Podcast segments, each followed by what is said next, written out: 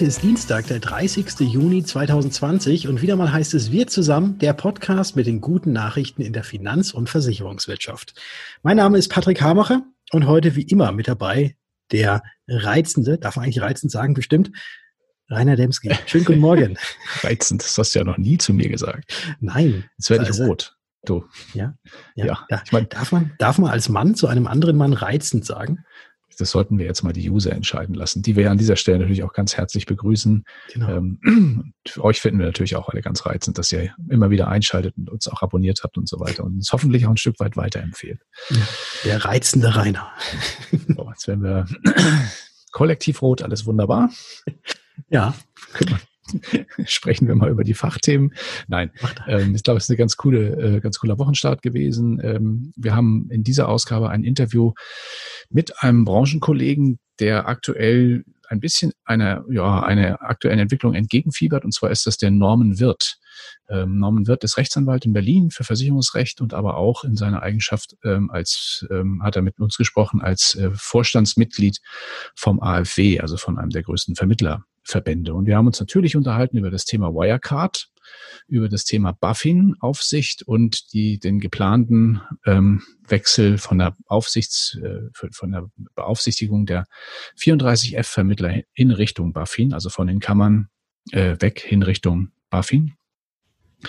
Ja, und da hat der Norman einiges äh, Aktuelles auch zu berichten gehabt, auch was jetzt gerade so an Entscheidungen ansteht und auch wie vielleicht dieser Case Wirecard, der ja doch die Gemüter sehr erregt, sich vielleicht auswirken könnte, auch auf diese aktuelle Entwicklung. Ja, das Interview. Ich bin sehr gespannt. Da bin ich sehr gespannt. Und du hast gesagt, anstatt Tatort am Sonntagabend hast du das Ganze mit ihm eben am Sonntagabend aufgenommen schon.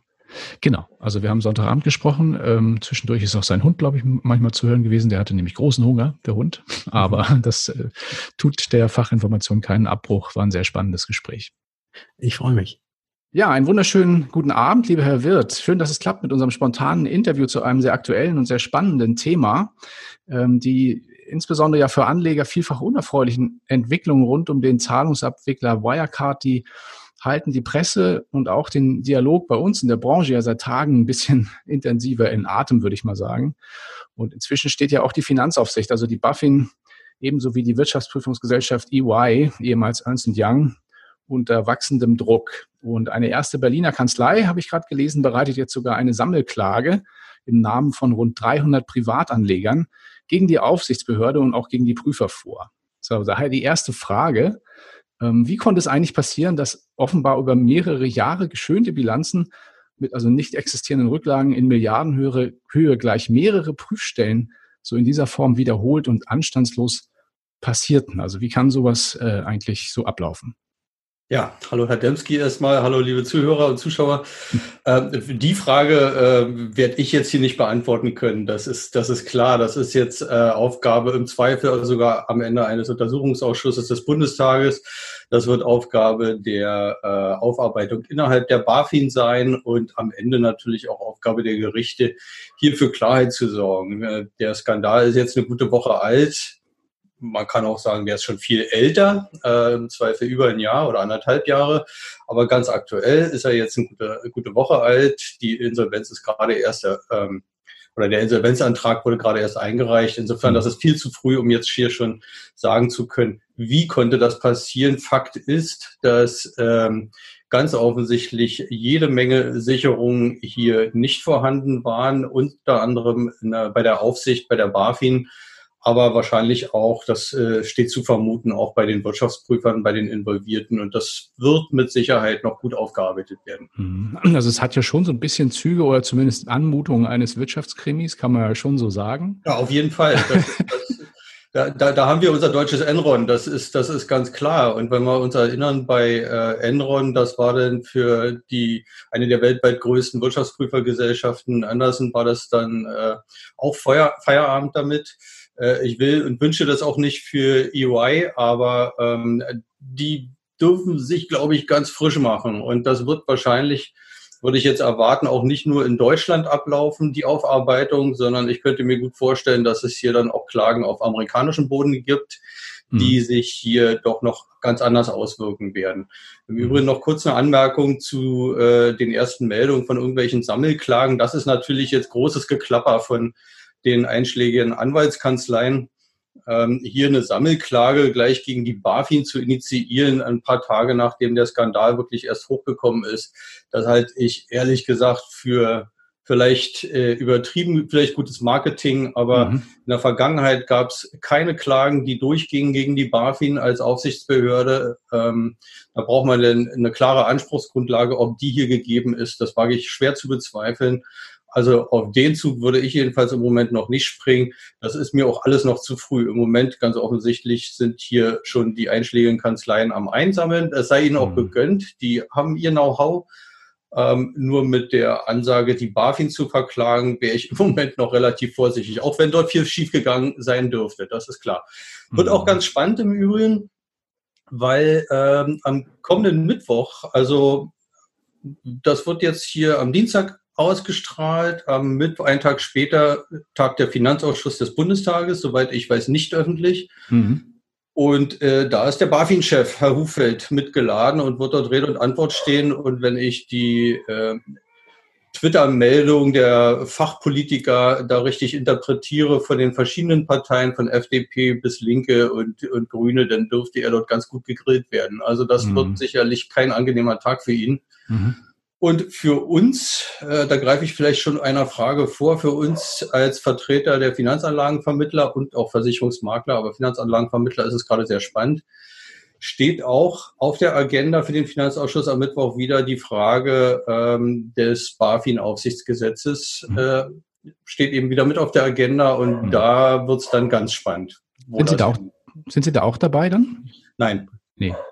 Das ist, es gab ja vor einigen Wochen die äh, Sachverständigenanhörung im Finanzausschuss. Da hatte ich das Privileg, darf ich sagen, für die unabhängigen Finanzdienstleister und Finanzanlagenvermittler vor Ort zu sein und auch ähm, gefragt zu werden, neben anderen Sachverständigen, Dr. Behnken zum Beispiel auch, Professor ja. Dr. Behnken.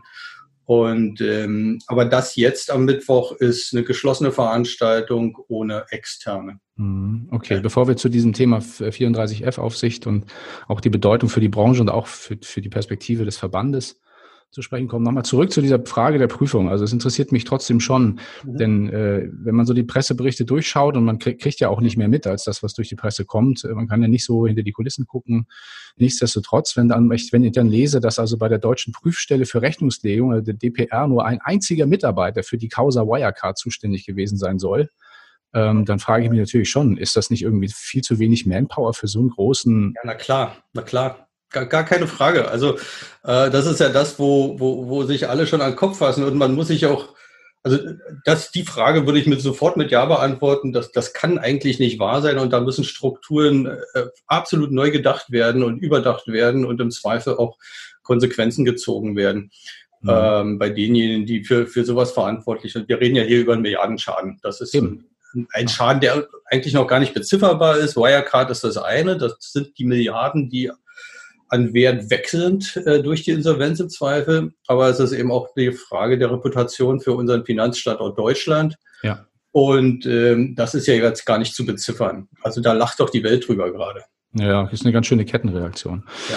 Genau. Ja, kommen wir zur Buffin zurück. Also wir hatten festgestellt, die sind durch diese ganze Diskussion ganz schön angezählt als, als äh, Aufsichtsbehörde. Ähm, und auch wenn da mal das eine mit dem anderen auf den ersten Blick nicht unmittelbar was zu tun hat, als AfW haben Sie ja dennoch im Zuge, in diesem Zuge Ihre Forderung jetzt ja auch kurz, kürzlich nochmal bekräftigt, von einem Wechsel der Aufsicht über 34F-Vermittler hin zur BaFin abzusehen. Mit welcher Argumentation genau? Naja, die Argumentation ist tatsächlich vielfältig. Ähm, aktuell ist das so, also da komme ich jetzt nochmal kurz auf Wirecard zurück, ist das so, dass eins unserer vielen Argumente, die wir gebracht haben, war, die BaFin muss erstmal das, was sie als Aufgabe hat, auch wirklich richtig erfüllen können.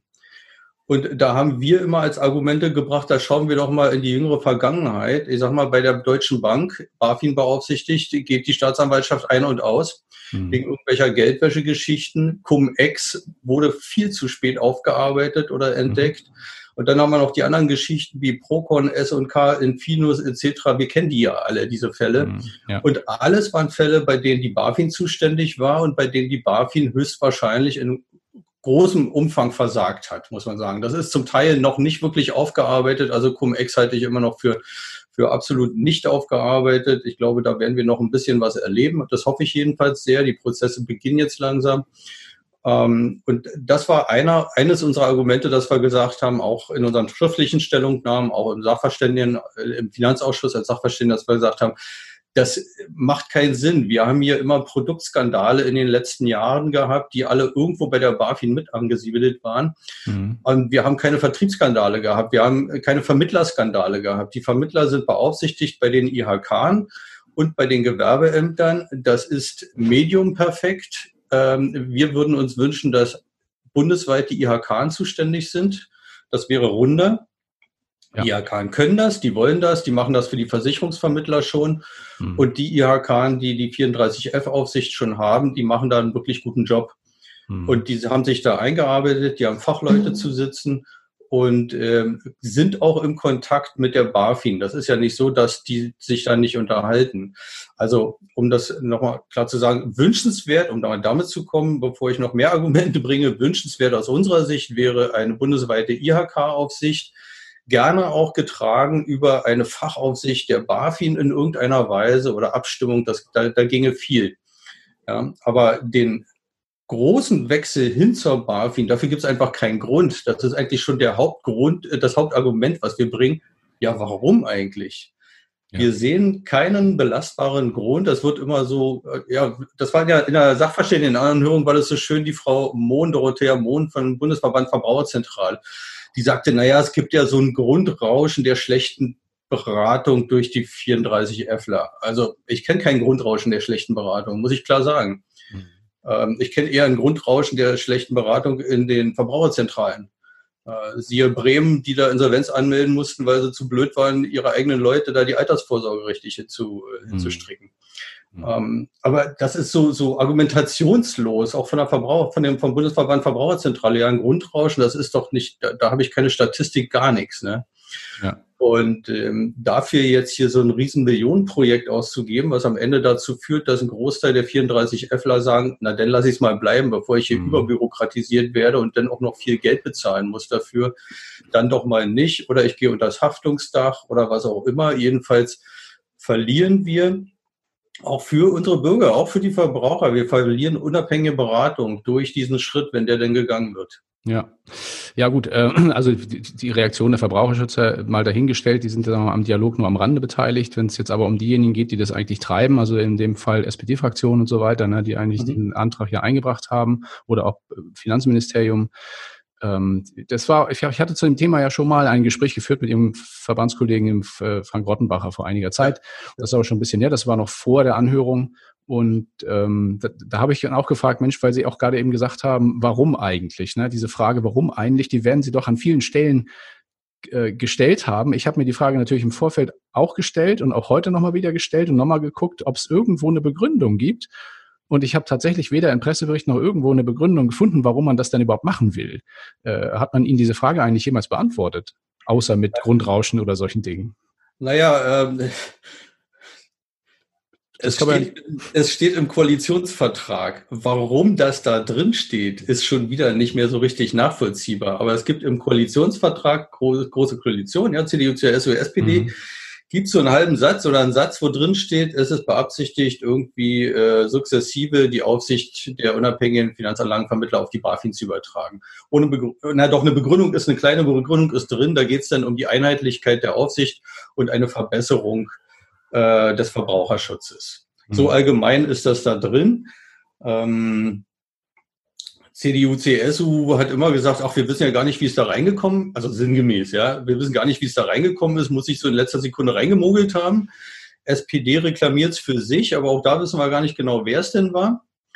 Und ähm, die, die Hauptbegründung ist und, und die, die zieht aber nicht. Das ist die Einheitlichkeit der Aufsicht. Äh, das ist, deswegen haben wir hier eine ganz seltsame Koalition von SPD und Banken, Bankenverband. Mhm. Denn die Banken wollen das. Das ist das. Sind Natürlich die, wollen die Banken das, das kann ich verstehen. Ja, das, sind, das sind die eigentlichen Treiber. Und das war eben auch zu hören in der Sachverständigenanhörung. Da war eben auch ein Vertreter der Kreditwirtschaft äh, da. Und der hat eben die ganze Zeit ganz entspannt nur gesagt, ja, Level Equal Level Playing Field, also alle, die Finanzanlagen vermitteln, sollen gleich beaufsichtigt, gleich reguliert sein. Und äh, da ist es dann egal, ob es eben der einzelne 34F-Vermittler ist oder die Deutsche Bank, das muss alles einheitlich sein. Dass ja. das natürlich völliger Unfug ist, das sollte klar sein, aber das ist deren Argumentation. Und ähm, das andere ist eben eine, eine, eine bessere Aufsicht. Da kommt dann unter anderem auch wieder die Verbraucherzentrale um die Ecke und sagt, naja, die IHK, die arbeiten ja mit den 34 F-Land zusammen. Das sind der IHK sind ja deren Interessensvertreter, die können die ja gar nicht beaufsichtigen. Hm. Äh, auch ein super schwaches Argument, aber viel mehr kommt dann auch nicht. Super ja. schwach. Ich, ich vergleiche das gerne mit uns Anwälten. Ich bin ja nun mal auch als Anwalt tätig und wir werden beaufsichtigt durch unsere Kammer. Alle Kammerberufe werden beaufsichtigen sich quasi selbst. Und ähm, das ist hier ja nicht anders. Und die IHK machen, wie gesagt, einen guten Job. Ich kenne genug Verfahren von IHK auch gegen Vermittler, weil die mhm. äh, Vermittler vielleicht missgebaut haben oder irgendwie ihre, ihre Qualifikation nicht ordnungsgemäß nachweisen, ihre jährliche oder so eine Geschichten. Also da wird schon auch aufgepasst bei den IHK. Mhm. Insofern kann das nicht ziehen, dieses Argument von wegen, ähm, Mal abgesehen davon, dass es auch nicht belegt ist mit irgendwas, das ist wieder das große Problem. Also das habe ich damit eigentlich gemeint. Gibt es eigentlich ja, eine begründete? Da kommt, nichts. Genau. Ja, also, da kommt nichts. Wir stellen die Frage auch immer. Am Ende ist es eine, eine einerseits interessengesteuert bei, von den Banken, andererseits bei der SPD irgendwie ja. ideologisch getrieben. Die sind aber auch völlig verbohrt und verrannt. Da lässt sich nichts mehr äh, argumentativ machen, habe ich den Eindruck. Und äh, ansonsten, also da ist es ja noch interessant, damit mit Abgeordneten von den Grünen oder Linken zu diskutieren über das Thema. Das muss ich klar mhm. sagen. Da, da kriegt man eher argumentativ noch ein Gespräch zusammen als mit den, ähm, ich sag mal, mit dem zum Beispiel mit dem finanzpolitischen Sprecher der, der SPD hier, mit dem Herrn Binding. Das ist mhm. wirklich recht, recht schwierig aktuell. Okay, ja. Ja, vertrackte Situation. Ne? Also ja. wenn man kein Sachgespräch führen kann und das sagen wir alles immer, naja, gut, sind wir mal gespannt, wie es weitergeht. Nichtsdestotrotz, ähm, jetzt diese Wirecard-Geschichte dürfte eine neue Dynamik auch in die Diskussion bringen, äh, auch aus der Sachebene heraus. Ähm, zu, zusätzlich ist ja auch jetzt kurz, vor kurzem auch, also jetzt ganz unabhängig von Wirecard, meiner Meinung zumindest, weil es war davor, oder bevor es richtig diese, diese, diese Causa so eine Dynamik gekriegt hat, ist ja die, die Entscheidung darüber, die ja eigentlich anberaumt war, glaube ich, für einen Termin jetzt irgendwie im Juni, äh, dann doch vertagt worden. Also es ist ja dann ja. Nicht, nicht verhandelt worden im, im Bundestag. Die, ja, das war super knapp, muss man wirklich sagen. Also es war echt mega knapp jetzt. Es hätte ähm, im Finanzausschuss jetzt vor, ich komme jetzt manchmal mit den Wochen schon durcheinander, ich weiß nicht, ob das vorige Woche war oder vor, vor, vor zehn Tagen, sollte das nochmal im Finanzausschuss verhandelt werden. Und Mitte Juni, also zwei Wochen. Mitte Juni war das irgendwie von einer ja, Woche oder zwei Wochen. Zwei Tage später sollte es tatsächlich durch den Bundestag, zweite, dritte Lesung erledigt ja. der Fall. Das, das, ja. Und tatsächlich hatte das mit Wirecard noch nichts zu tun, dass das verschoben wurde. Mhm.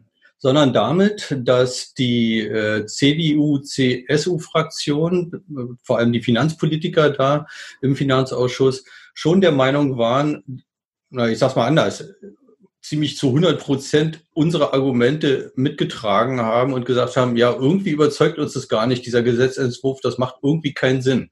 Mhm. Ähm, und da würde ich jetzt meine schon gebrachten Argumente wiederholen. Aus diesen Gründen ähm, haben die immer auch gesagt, nee, also da wollen wir noch mehr. Da kam noch hinzu, dass die, ähm, dass die, die finanzielle Planung des Gesetzes, also ähm, welche Kosten entstehen und wie die verteilt werden am Ende auf die Betroffenen, dass das einfach nicht nachvollziehbar war. Also da ja. wurden Beträge genannt, die auf wen auch immer verteilt werden sollten. Mhm. Ähm, die, die in sich auch nicht mehr schlüssig waren. Das stellte sich ja noch gleich nochmal in der äh, ähm, Anhörung im Finanzausschuss heraus. Mhm, okay.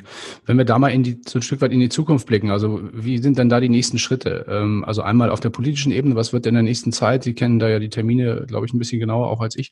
Was wird da als nächstes passieren und wie ist auch der AfW, wie ist der Verband da involviert? Was sind da Ihre nächsten Schritte? Das ist jetzt so ein bisschen Kaffeesatzleserei. Also für mich ist jetzt sehr spannend, was kommt am Mittwoch raus. Also sprich, wenn man das hört, ja. hier unser Gespräch, dann kann man sagen, was kommt morgen raus. Mhm. Ähm, da bin ich sehr, sehr gespannt, wie das endet. Ähm, da mag, mag ich aber keine Prognose. Was ich, wo, wo ich mir aber sicher bin, ist, dass das Gesetz jetzt vor der parlamentarischen Sommerpause mit Sicherheit nicht mehr irgendwie durch den Bundestag gehen wird. Mhm. Das wird alles verschoben werden auf nach der Sommerpause und dann hängt es wahrscheinlich ein bisschen von dem ganzen Ablauf Wirecard, BaFin ab. Ob, ja. Also ich sag mal so, ich würde jetzt noch nicht die Sektkorken knallen lassen, aber so ein so ein Flens würde ich schon mal öffnen. Aber Ihre Hoffnung, ja, ich würde sagen, die Hoffnung ist gestiegen, oder? Ich meine, durch die Auf jeden Fall. Ja, ja. Ja, ja. ja denn also bei dem Gespräch mit Herrn Rottenbacher vorher, das glaube ich, das ist vier, fünf, vielleicht auch sechs Wochen schon her, da war er eigentlich ein bisschen pessimistisch und hat gesagt, na ja, und jetzt ist es ja irgendwie auch durch und so. Aber das scheint jetzt ja dann nicht mehr so zu sein. Schauen wir mal. Naja, vielleicht bin ich ja schon zu optimistisch, aber nee, irgendwie, das, das so ein bisschen Gefühl kriegt man ja schon bei so Sachen. Und ja. ich denke, da werden wir auch als Verband jetzt erstmal gar nicht viel machen müssen und sagen müssen, weil die Botschaft ist durch und das Ganze, also unsere Argumente haben wir schon so oft dargelegt, die sind mhm. da, die sind platziert. Wer, wer offen für Argumente ist, für objektive Argumente, und ich denke, unsere sind sehr objektiv, mhm. der äh, hat die auch gehört und wahrgenommen. Das haben wir eben bei der CDU, CSU bemerkt und äh, kann man vielleicht noch dazu sagen, auch natürlich die FDP hat uns massiv unterstützt bei dem Ganzen. Die haben auch uns, den AfW, auch benannt als Sachverständige für den Finanzausschuss letztens. Und ähm, ich denke, da wird sich das Gesetz, so wie es im Moment auf dem Tisch liegt, wird auch nach der parlamentarischen Sommerpause so nicht durchgehen. Es gibt so Kompromissvorschläge. Ähm, einer geht in die Richtung, dass man sagt, na ja, wir werden vielleicht die Vermittler, die Produkte nach 34f Absatz 1 Nummer 3 vermitteln. Also es ist eine ganz spezielle ähm, Produktgruppe die werden wir vielleicht dann unter die BaFin-Aufsicht bringen, aber das ist so ein Kompromissvorschlag von CDU und CSU. Ich will da gar nicht näher drauf eingehen, ehrlich gesagt, weil die SPD sowieso Nein sagt. Haben sie schon gesagt. Ne? Oder es gab den Kompromissvorschlag, ähm, naja, eben alle IHK und Fachaufsicht machen die Aufsicht und Fachaufsicht macht die BaFin. War jetzt nicht unsere erste Idee, aber als wir das gehört haben, haben wir gesagt, ja, na klar, das wäre ein Kompromiss, damit könnten wir leben, dann bleibt die Aufsicht in der Fläche, wie gesagt, bei den IHK, wo man auch mal hin kann, wo man Fragen ja, stellen kann. Genau. Und die BaFin äh, guckt von oben rauf und äh, passt auf, dass hier auch nicht unterschiedlich agiert wird bei den IHK, kann man ja machen. So, sowas ginge ja irgendwie. Das, klingt für mich nach einer Lösung, das eine tun, ohne das, ohne das andere zu lassen. Also dann müsste man dann auch nicht den Koalitionsvertrag verändern, weil dann würde ja im Durchgriff sozusagen äh, die BaFin schon kontrollieren und auch, auch beaufsichtigen. Also man müsste, glaube ich, diese, diese, diese schwammigen Sätze, die Sie vorhin genannt haben, nenne ich mal einfach so, das ist ein bisschen unjournalistisch, dass ich es jetzt so formuliere, aber es hört sich so an, äh, die müsste man nicht ändern dafür, oder? Ja, das äh, muss, muss, muss man die SPD fragen. Das ist am Ende ist es immer eine Frage von, von Kompromiss, von, von äh, Ge äh, Nachgeben, Geben und Nachgeben. Und äh, ich habe einfach den Eindruck, ich habe einfach den Eindruck, da ist bei der SPD gar nichts. Die wollen am Ende, die sind schon halb im Wahlkampf. Sie wissen, kennen auch die Umfragewerte der SPD. Ähm, äh, die wollen nicht als Umfaller dastehen und also, ähm, ja. wollen im Zweifel eher die CDU, CSU hinstellen als die, die gegen den Verbraucherschutz sind. Das ist ja immer so die große, das, die große Keule, die dann kommt. Ah, das ist, es geht jetzt gegen den Verbraucherschutz, wenn die BaFin nicht die Aufsicht übernimmt. Hm. Das Argument zieht aktuell meiner Meinung nach überhaupt nicht. Das werden ja. wir aber sehen, wie das weitergeht an der Stelle. Ja. Ja, ich sag mal, vielen, vielen lieben Dank für diese mal, aktuellen Einblicke in diese Thematik. Ja. Hat ja doch eine gewisse Dynamik jetzt auch erfahren in den letzten Tagen. Wir bleiben gespannt, auch insbesondere auf den, wie Sie gesagt, schon richtig gesagt haben, Termin am Mittwoch, was dabei rauskommt. Ich drücke mal die Daumen für die nächste Zeit, auch für Ihre Arbeit und äh, wünsche Ihnen alles Gute, dass es da zu einem vernünftigen Kompromiss kommt, der auch dann im, im Sinne der Vermittler ist und dazu führt, dass die, dass die vielen Vermittler und Kunden da vernünftig weitermachen können. Gerne. Ja, vielen lieben Dank, schönen Abend und bis Auch. zum nächsten Mal. Bis bald. Tschüss. Auch von mir ein ganz herzliches Dankeschön und wir bleiben auch mal in der Branche, für die Branche. Ein aktuelles Interview, das in der ja, eben in unserer Branche einige Aufmerksamkeit erregt hat, erschien vergangene Woche im Gastgewerbemagazin, einem Fachblatt für Gastronomie und Hotelgewerbe. Darin äußerte sich nämlich der HDI-Vorstand Wolfgang Hansmann zum Thema Betriebsschließungsversicherung, insbesondere in dieser doch sehr besonders betroffenen Branche und dazu, warum die HDI sich entschieden hat, Schäden aus Betriebsschließungen infolge der Corona-Krise grundsätzlich zu regulieren. Das Ganze, wie gesagt, haben wir im Gastgewerbemagazin gefunden und verlinken euch diesen Beitrag natürlich auch unter unserem Beitrag. Ja, ist auch in der Fachpresse ganz, ganz intensiv besprochen worden, dieser Beitrag und auch dieses Interview. Ja, ist mal auch tatsächlich ein bisschen eine andere Sicht der Dinge, die der Wolfgang Hansmann da, da formuliert hat. Ja, dann gibt's eine neue Studie der Boston Consulting Group. Ähm, die haben sich mit der Frage beschäftigt, wie zufrieden oder unzufrieden Kunden von Krankenkassen jetzt während dieser Corona-Phase mit ihrem Krankenversicherer waren. Und da haben viele Kunden unter anderem bemängelt, dass die Kassen zu, zu wenig aktiv mit äh, ihnen als Mitglieder, als Kunden kommuniziert hätten. Und ja, es sieht also danach aus, als wenn die Kunden sich wünschen würden, dass die Krankenversicherer demnach mehr zu einem vorsorgenden Unterstützer von Versicherten werden sollen und dabei vor allem auch, und das ist auch ein wichtiges Ding gewesen, also äh, vor allem auch digital stärker und aktiver kommunizieren sollen. Das Ganze gibt es äh, nochmal besprochen im Handelsblatt, auch den Link natürlich aktuell in unserem Beitrag auf dkm365.de slash wir zusammen. Und wir bleiben mal bei Covid-19 und gucken mal so ein bisschen über den Tellerrand darüber hinaus, weil wie viele Menschen sind in Deutschland denn tatsächlich mit Covid-19 infiziert? Und über diese Zahl, da streiten sich die Experten schon lange. Nach offiziellen Angaben des Robert Koch Instituts gibt es knapp 194.000 nachweislich Infizierte in Deutschland. Die Dunkelziffer sollte oder dürfte aber deutlich höher liegen. Ja, und nach verschiedenen Studien sogar bis zu zehnfach höher. Demnach könnten knapp zwei Millionen Menschen das Virus oder die entsprechende Antikörper in sich tragen. Das Ganze gefunden auf futurezone.de, äh, wo es eben genau darum ging, wie denn oder wie hoch denn tatsächlich die Dunkelziffer möglicherweise sein könnte. Aber deswegen heißt der Dunkelziffer, weil man es nicht genau weiß. Genau, genau.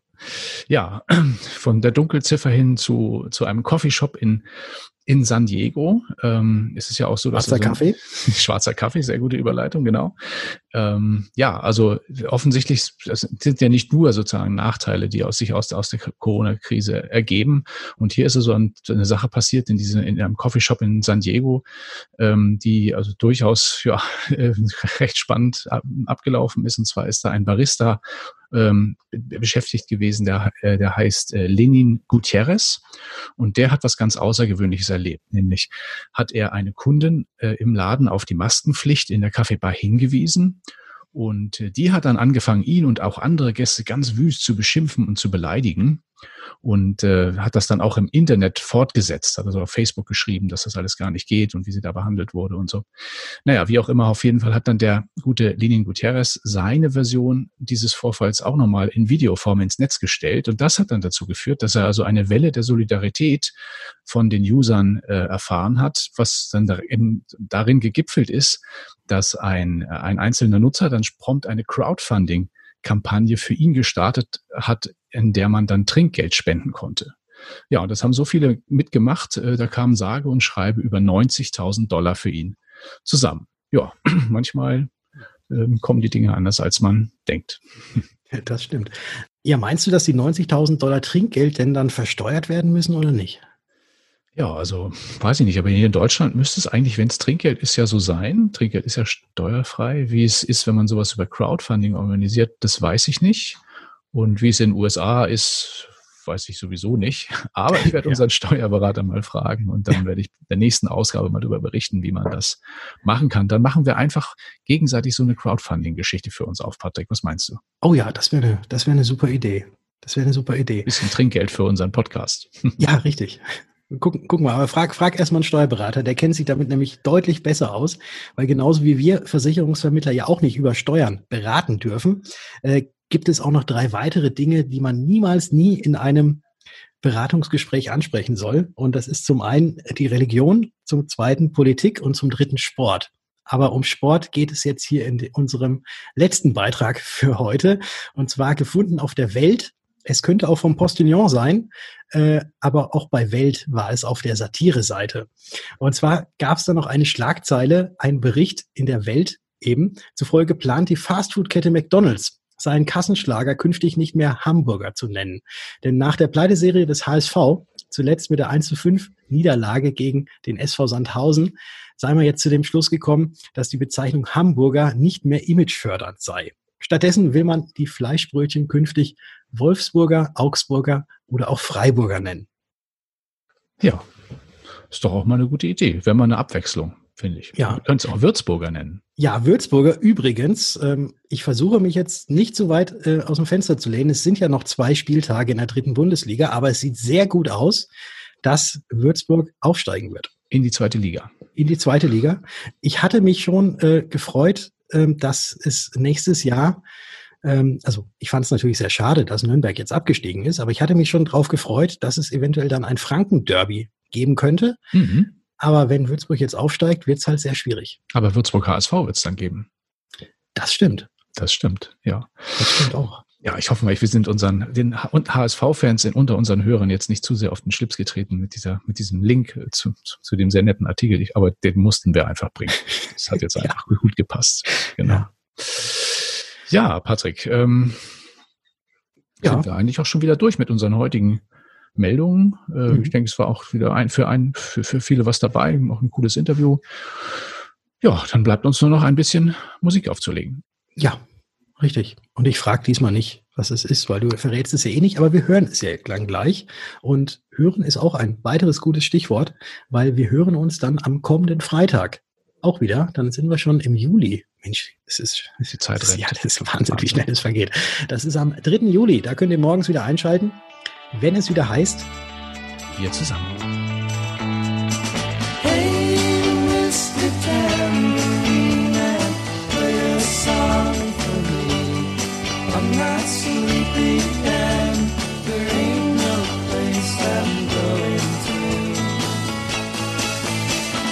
Hey,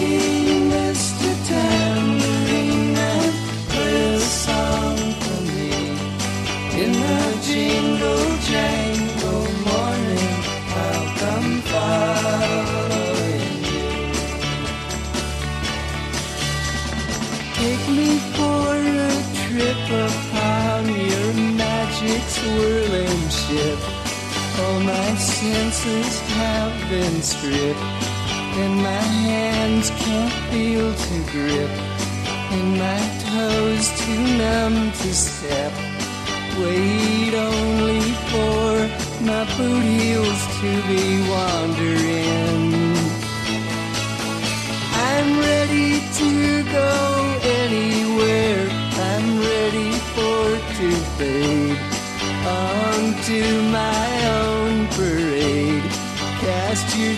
blessings fell my way.